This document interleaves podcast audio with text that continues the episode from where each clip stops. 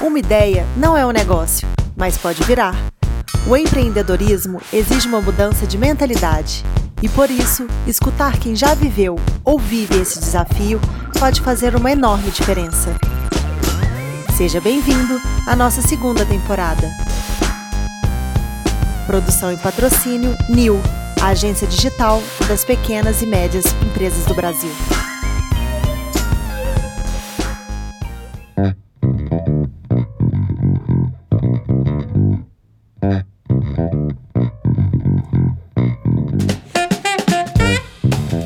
Começando agora o episódio de número 18 da nossa segunda temporada. Meu nome é Vinícius Debian e hoje a gente vai falar de um tema que, de certa forma, se conecta a um conceito que a gente está sempre falando aqui: o tal do minimalismo.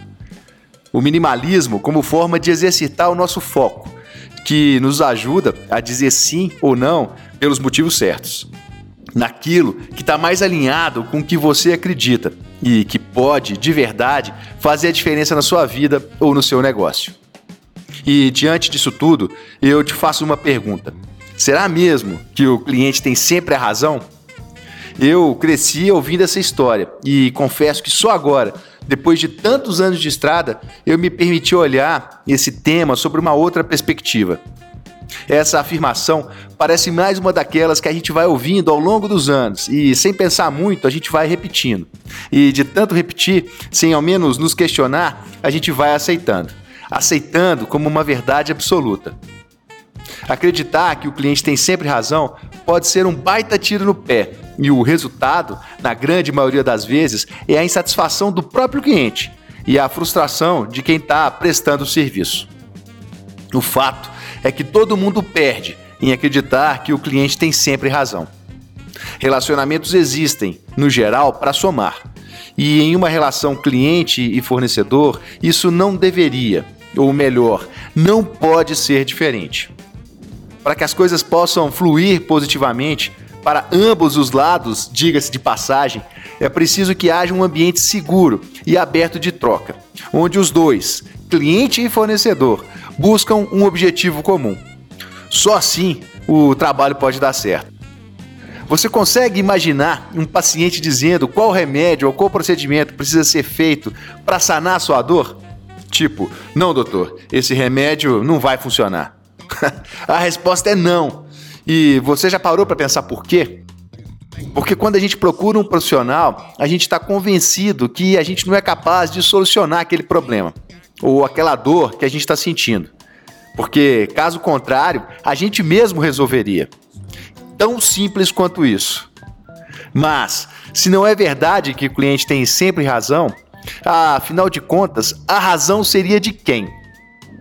Um relacionamento. E aí, vale o exemplo de nossas amizades, no dia a dia com os nossos filhos, com nossas esposas. Deve ser uma parceria e que, para funcionar, precisa de confiança mútua. Confiança para saber como colocar suas ideias, sem desrespeitar e invadir a do outro. Cada um tem seu espaço de fala, e no final, o resultado deve ser a somatória de todos esses esforços. E eu não estou aqui dizendo que o empreendedor deve ignorar as reclamações dos clientes. Em vez disso, ele deve usar o diálogo como forma de entregar experiências ainda melhores. Manter a satisfação dos clientes é fundamental para que o seu negócio permaneça vivo. E para que o cliente se mantenha satisfeito, é importante encarar as questões sempre do ponto de vista dele. No caso dele ter razão a respeito de um determinado conflito, é importante dizer: é seu papel, como empreendedor, garantir que as devidas reparações sejam feitas. E lembre-se de uma coisa: tudo o que a sua empresa diz precisa ser cumprido. Assim como na sua vida pessoal, a sua empresa precisa manter sempre o seu discurso alinhado com a ação. Você não deve aceitar situações que vão contra os seus valores e, é claro, do seu negócio. Toda empresa deve ter seus valores muito bem definidos, aqueles que ditam a forma como você trabalha. Porque se diante de possíveis conflitos você quebra essas diretrizes com facilidade, é como se você não os tivesse. E daí, meu amigo, tudo corre muito mal. Você, sua empresa, seu negócio. E se diante de diferentes tentativas não der certo, a culpa é de quem? Da mesma forma que a razão não tem um único dono, a culpa também não. E essa é a magia da parceria. A responsabilidade da falha é compartilhada, assim como o brilho do sucesso. Afinal, ambos concordam em seguir por tal caminho. Agora, se o que não deu certo foi o relacionamento, tudo bem. Nem sempre dá certo mesmo. Bola pra frente. É isso aí. Bora terminar mais este podcast cumprindo os nossos rituais? Então vamos lá. Primeiro, filme. Hoje, na verdade, eu vou indicar uma série. Para quem quer se divertir, eu indico uma série bem legal no Netflix, chamada O Método Kominsky. Como tá a vida amorosa? Ainda saindo com a. Qual o nome dela? Trisket? Triste. E não. Ah, que pena. Até que ela era fofa. A gente não tinha muito assunto, ela tinha metade da minha idade. Olha, a metade da sua idade ainda é uma velha. Vai se ferrar, Norma. Faz as contas. A série é estrelada pelo Michael Douglas e vale muito a pena conferir. Agora, para terminar, um som que rola sempre no meu Spotify. Divino Maravilhoso, Gal Costa. É mais uma homenagem aqui para os meus filhotes. A gente escutou muito essa música numa road trip que a gente fez rumo à Chapada dos Veadeiros. Por hoje é só. Beijo e até o próximo podcast.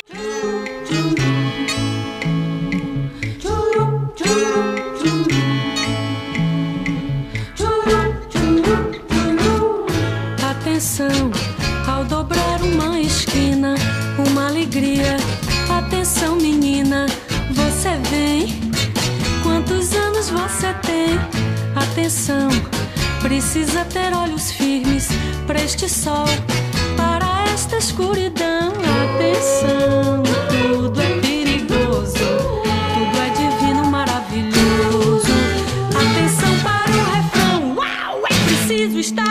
lento e forte.